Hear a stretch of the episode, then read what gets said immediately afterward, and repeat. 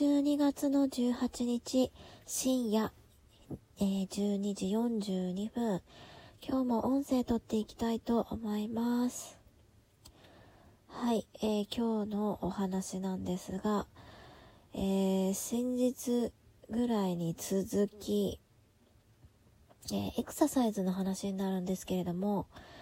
えっ、ー、とですね、今までやっていた、えっ、ー、と、肩こり改善のストレッチが、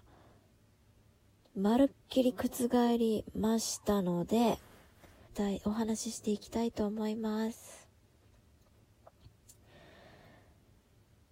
えー、新たにですね、YouTube で見つけた、えー、動画がありまして、その動画がですね、えっ、ー、と、肩こり、こう、猫背、改善の内容だったんですけれども、その内容を、えっ、ー、と、見たらですね、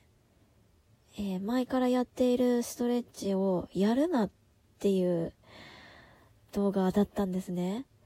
もうかなり衝撃を受けました。で、この前にやってたエクササイズをやっても改善はしないよっていうのをその方は言ってまして。で、改めて新しくそのダメだよって言ってるその方の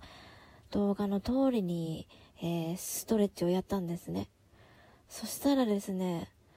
もうこれはすぐに効果がもう出ました。かなりあの肩周りとか、すっきりしまして、で、その方整体師さんなので、その整体師さん、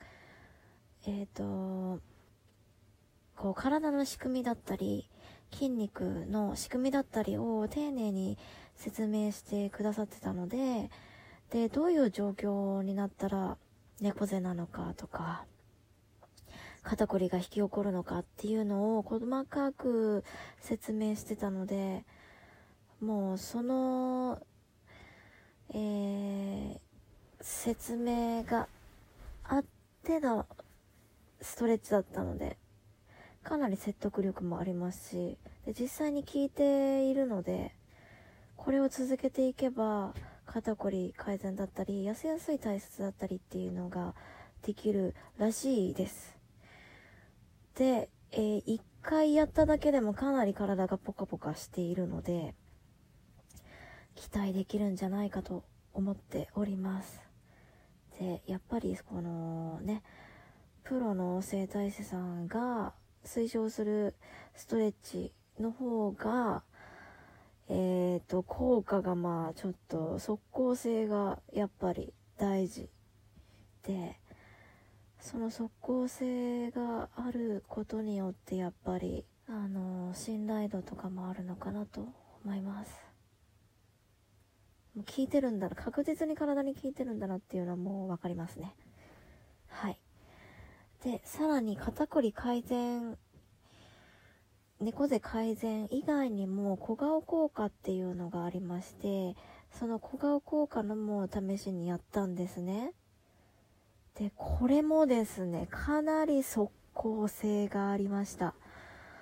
本当に即効性があってびっくりしています。で、顔周りもすごいスッキリしたんですよ。これは毎日